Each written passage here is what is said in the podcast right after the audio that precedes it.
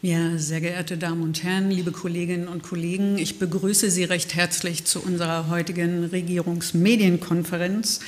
Im Zuge der anstehenden Krankenhausreform des Bundes hat sich das Kabinett heute auf eine kleine Krankenhausnovelle verständigt. Und dazu begrüße ich hier recht herzlich Gesundheitsministerin Heike Werner und Herrn Matthias Schatz, äh, den Direktor der Beratungsgesellschaft PD, die ein Gutachten dafür erstellt hat. Und zunächst bitte ich Frau Ministerin Werner um das Wort. Bitte schön. Ja, sehr herzlichen Dank und ähm, ja, herzlichen guten Tag auch in die Runde. Ich sage zu Herrn Schatz gleich noch was. Das Gutachten wird gerade erarbeitet und insofern ist das, was ich heute vorstellen will, zum einen etwas äh, in Umsetzung der Krankenhausreform auf Bundesebene, aber auf der anderen Seite auch die Vorbereitung für unseren eigenen Krankenhausplan und da kommt dann Herr Schatz ins Spiel, aber das werden wir später noch etwas genauer erläutern. Ja, wir haben, wie gesagt, heute im Kabinett äh, uns verständigt auf eine Minimalanpassung des Thüringer Krankenhausgesetzes, äh, welches aber für eine entscheidende Bedeutung ist für die Umsetzung der geplanten Bundeskrankenhausreform. Äh, eine wesentliche Änderung besteht darin, dass in der Eingangsformulierung im vierten Paragraphen des Thüringer Krankenhausgesetzes künftig nicht länger lautet, die Versorgungsaufgaben sind nach den vorzuhaltenden Fachrichtungen festzulegen, sondern nur noch die Versorgungsaufgaben sind festzulegen. Damit sind wir flexibel in der Planung und die Fachrichtungen als mögliches Kriterium und als bisheriges Kriterium für die Festlegung der Versorgungsaufgaben wandern im Gesetzestext weiter nach hinten, in der dann eine gleichberechtigte Aufzählung weiterer Parameter vorgenommen wird. Womit wir zur zweiten Anpassung kommen. Dabei geht es um den Begriff der sogenannten Leistungsgruppen. Dieser Begriff spielt für die geplante Krankenhausreform des Bundes eine entscheidende Rolle. Denn die Einteilung in Leistungsgruppen soll dann in Zukunft mit vorgegebenen Qualitätskriterien bundeseinheitlich äh, geplant werden und äh, soll dann damit das Leistungsspektrum und die Vergütung der Krankenhäuser bestimmen. Das heißt, dass in die möglichen Parameter für die Thüringer Krankenhausplanung neben den Begrifflichkeiten der Fachrichtungen auch das ähm, äh, Kriterium der Leistungsgruppen ergänzt wird. Mit der Aufhebung der Verpflichtung zur Planung nach Fachrichtungen und der Aufnahme weiterer möglicher Planungsparameter wie der Leistungsgruppen in den Thüringer Gesetzestext bereiten wir uns frühzeitig auf die anstehenden bundesgesetzlichen Änderungen vor und schaffen in unserem Landesgesetz die notwendige Flexibilität als Planungsgrundlage, um auf alle Erfordernisse der Bundesreform ohne Verzögerungen reagieren zu können. Generell ist es mir wichtig, frühzeitig zu agieren, auch was Aufklärung und Transparenz betrifft. Ich habe, das weiß vielleicht der ein oder andere, in der vergangenen Woche die Sternbach-Klinik in Schleiz besucht. Im Oktober werde ich in das Thüringen-Klinikum nach Saalfeld fahren, ins ähm, Eichsfeld-Klinikum äh, nach äh, Heilbad äh, Heiligenstadt äh, werde ich auch ähm, mich auf den Weg machen und auch in die Thüringen-Kliniken nach Pösneck. Diese Krankenhäuser sind tief in ihren Regionen verwurzelt und sind integraler Bestandteil der medizinischen Basis- und Notfallverordnung Versorgung vor Ort. Ich werde dort nicht nur mit den Geschäftsleitungen reden, sondern wir bieten jeweils auch eine Fragestunde für die Mitarbeiterinnen und Mitarbeiter aus den äh, Krankenhäusern an. Uns ist es wichtig, ins Gespräch zu kommen, äh, auch die Sorgen, die es gibt und die Befürchtungen anzuhören. Und auch wenn vieles, was die Bundesreform angeht, natürlich noch im Unklaren ist, ist jede Information, die wir weitergeben können, über die wir gemeinsam sprechen können, eine wichtige und gute Information. Die zentrale Botschaft von mir bei diesen Gesprächen vor Ort lautet, in Thüringen wird jeder Krankenhausstandort gebraucht. Mit eventuell notwendigen Weiterentwicklungen haben auch alle auch die kleineren Krankenhausstandorte in Thüringen eine Zukunft. Natürlich warten alle gespannt auf das Gesetz, ähm, aus, auf die Bundesreform. Dazu ein paar wenige Worte noch zum aktuellen Stand. Ähm, wie Sie vielleicht wissen, hat das Bundeskabinett vor zwei Wochen den Entwurf für ein Krankenhaustransparenzgesetz beschlossen. Grundsätzlich äh, gibt es gegen das Ansitzen, Ansinnen des Gesetzes nichts einzuwenden. Es geht um die Darstellung von Qualität in den Krankenhäusern, um die Transparenz. Und auch wir unterstützen die Bemühungen nach mehr Transparenz für die Patientinnen und Patienten. Wir haben in Thüringen schon einen Krankenhausspiegel. Wir haben eine Facharztquote eingeführt. Also Qualität ist uns wichtig und wir unterstützen auch, dass es bundeseinheitliche Kriterien demnächst äh, auf bundesweit geben soll. Und wir haben dem, als Länder dem Bund auch angeboten, gemeinsam die bereits bestehenden Patienteninformationen zusammenzufassen und weiterzuentwickeln. Leider hat äh, der Bundesgesundheitsminister dieses Angebot nicht angenommen. Ganz im Gegenteil, es ist jetzt ein Gesetzentwurf, der vorliegt, der aus unserer Sicht so nicht bleiben kann. Äh, wir glauben, dass die Bundesregierung bzw. die Bundestagsfraktionen im Interesse der Länder hier noch Anpassungen vornehmen müssen. Was sind Hauptkritikpunkte? Für sein Gesetz also für dieses Transparenzgesetz hält äh, der Bundesgesundheitsminister weiter an fiktiven Levelzuordnungen fest, die in der Diskussion um die Krankenhausreform ja eigentlich ähm, beiseite gelegt wurden und somit sowohl rechtlich als auch qualitativ gar keine Bedeutung mehr haben. Wir befürchten, dass es jetzt die Möglichkeit von Fehlinformationen oder auch von Verwirrung besteht über die Qualität der Leistungsangebote.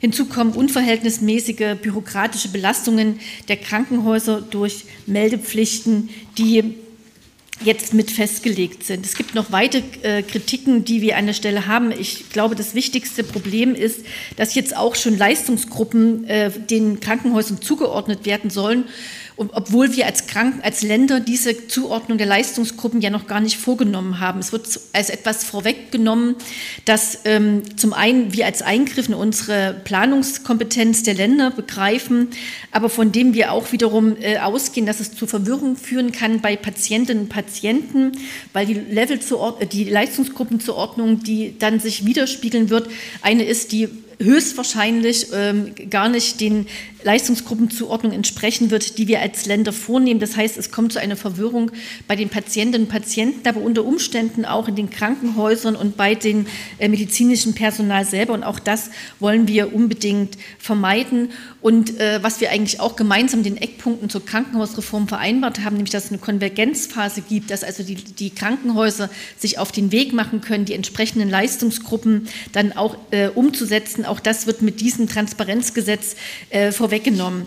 Jetzt könnte man sagen, das ist ja alles vielleicht irgendwie auch heilbar, was uns aber als Länder und mich persönlich an der Stelle auch äh, wirklich ärgert, dass es durch dieses Transparenzgesetz zu Verzögerungen kommt bei der Erstellung des Gesetzentwurfs zur Krankenhausreform. Ähm, wir warten als Länder dringend darauf, wir wollen das Gesetz dann auch umsetzen. Ähm, dazu braucht es aber eben die entsprechenden Vorarbeiten. Und beispielsweise brauchen wir entsprechende Auswirkungsanalysen, damit wir sehen können, ob die Veränderungen, die auf Bundesebene geplant sind, tatsächlich so sind, dass Krankenhausstandorte äh, gut ähm, damit wirtschaften können, dass also das Ziel der Ökonomisierung oder der Entökonomisierung tatsächlich äh, auch umgesetzt werden kann. Aber solange es eben kein äh, Krankenhausgesetz gibt, äh, mit dem man entsprechende Auswirkungsanalysen auch vornehmen kann, haben wir auch an dieser Stelle äh, keine, keinen Überblick und das bedauern wir äh, sehr, sehr stark. Was ähm, uns ähm, auch, also wir haben jetzt, wir gehen davon aus, dass sich das Bundesgesetz zur Krankenhausreform, also wo es um die neue Finanzierung und die Zuordnung der Leistungsgruppen geht, also verzögern wird, was äh, sehr bedauerlich ist, weil wir sehr stark gerade im Rahmen unserer Krankenhausplanung, darauf werden wir nachher noch zu sprechen kommen, auch damit gerechnet haben, die äh, Veränderungen auf Bundesebene hier auch ähm, schnell äh, mit einfließen lassen zu können. Was ähm, auch aus unserer Sicht wichtiger gewesen wäre, äh, über eine Übergangsfinanzierung äh, zu sprechen. Äh, Sie haben das sicherlich ähm, jetzt auch wahrgenommen. Die Krankenhäuser melden sich sehr deutlich zu Wort, weil äh, diese Betriebskostenfinanzierung, die eine Aufgabe des Bundes ist, ähm, äh, es hier aufgrund enormer Kostensteigerungen äh, einige Krankenhäuser gibt, die Gefahr laufen, insolvent äh, zu werden, bevor die Krankenhausreform überhaupt in Kraft tritt.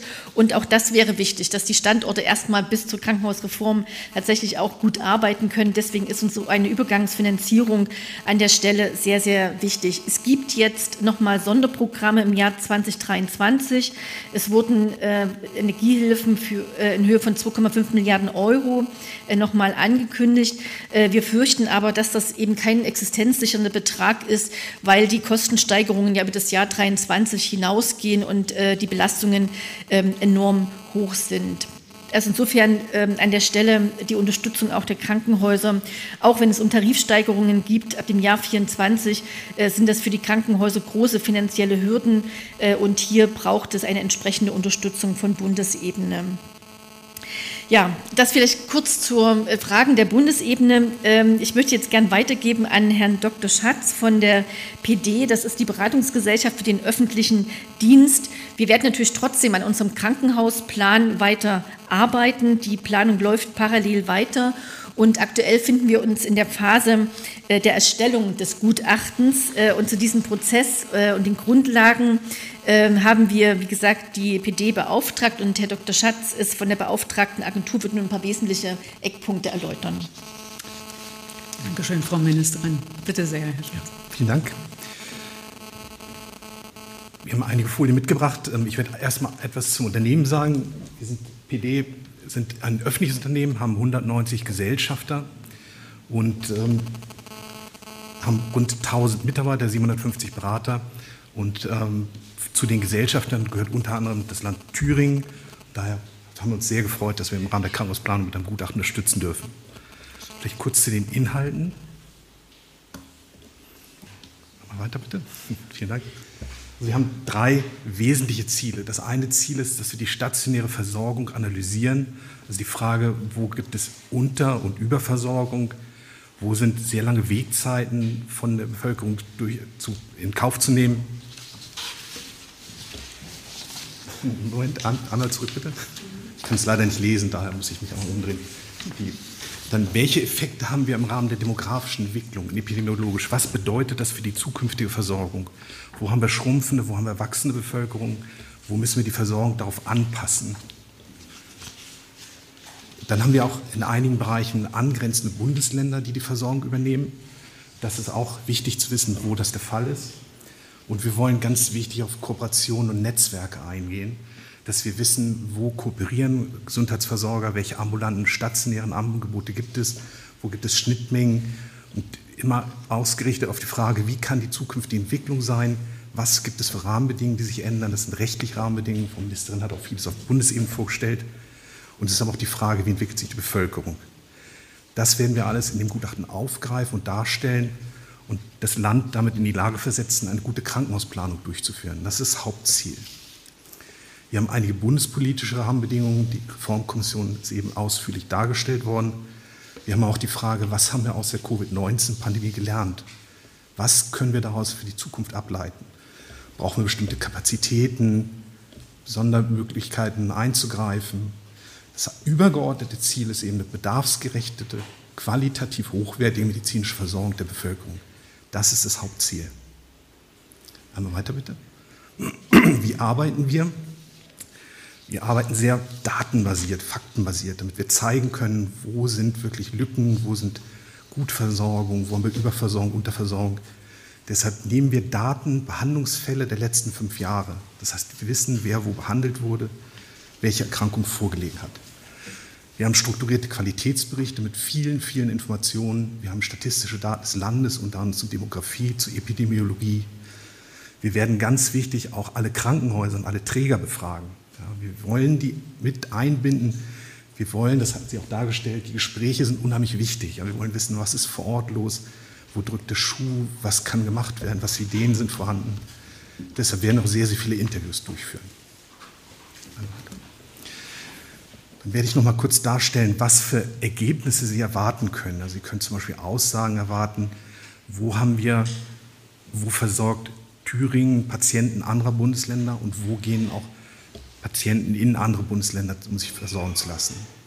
Wir werden Aussagen treffen, wie sich die künftigen Fallzahlen entwickeln werden. Wir werden aber auch ganz doll darstellen, wie haben sich die Fallzahlen der Vergangenheit entwickelt.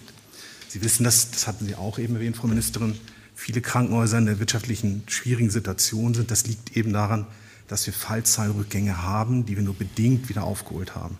Das heißt, die Krankenhäuser behandeln jetzt weniger Fälle als noch vor vier Jahren. Und das führt natürlich zu Einnahmeausfällen und damit zu Schwierigkeiten. Und das werden wir nochmal darstellen, wo eben da auch ähm, Handlungsbedarf besteht.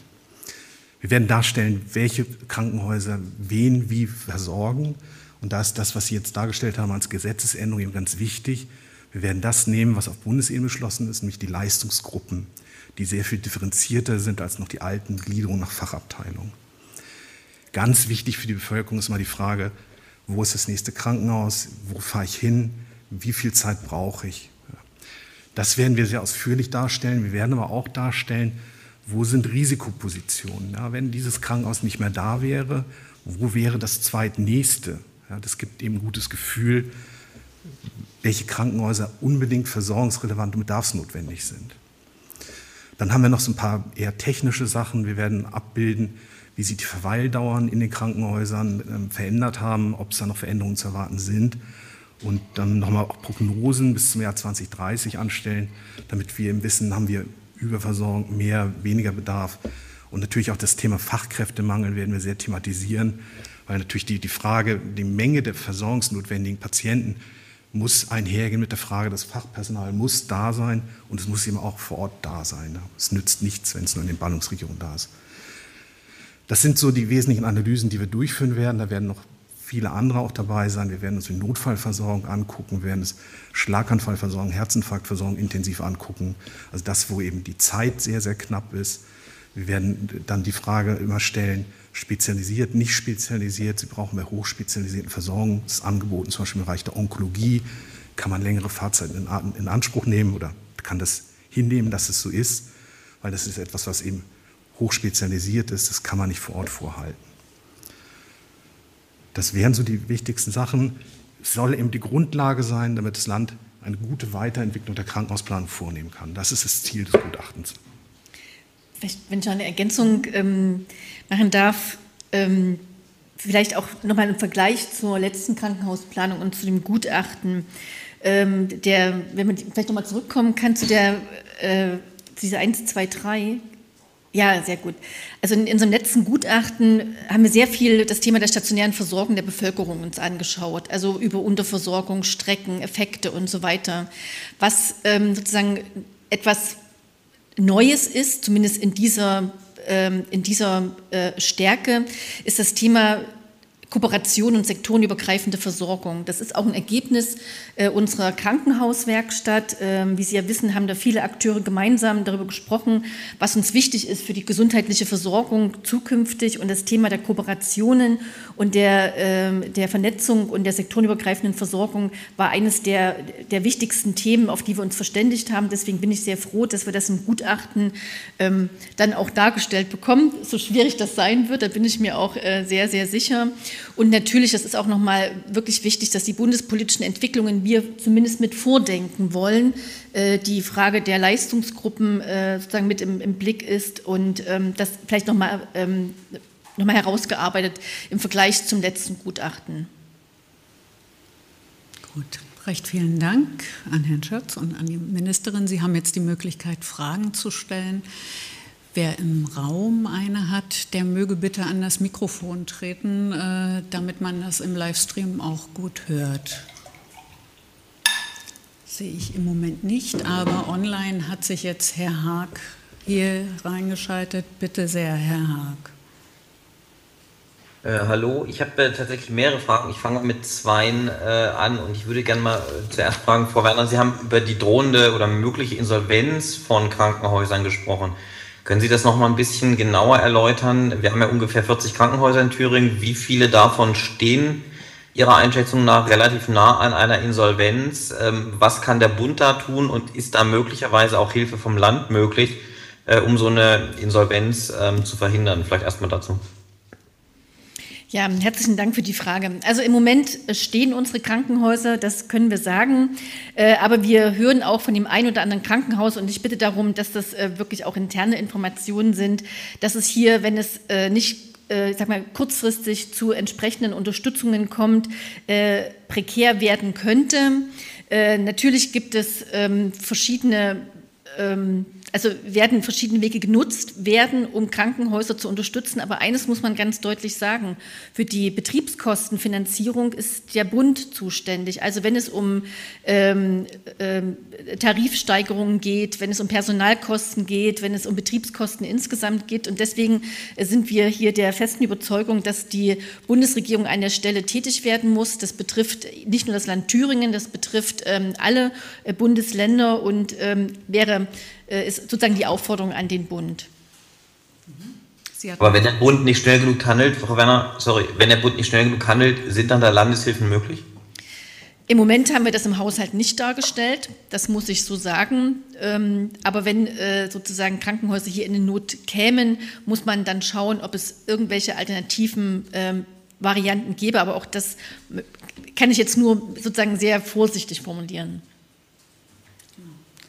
Waren das die Fragen oder hatten Sie noch eine weitere, Herr Haag? Ich hätte tatsächlich noch eine ja. zu dem Gutachten. Dann sehr gerne nur zu. Ähm, vielleicht können Sie, Herr Schatz, noch mal sagen, bis wann soll denn das Gutachten jetzt tatsächlich am Ende vorliegen? Frage an Sie und Frage an Frau Werner.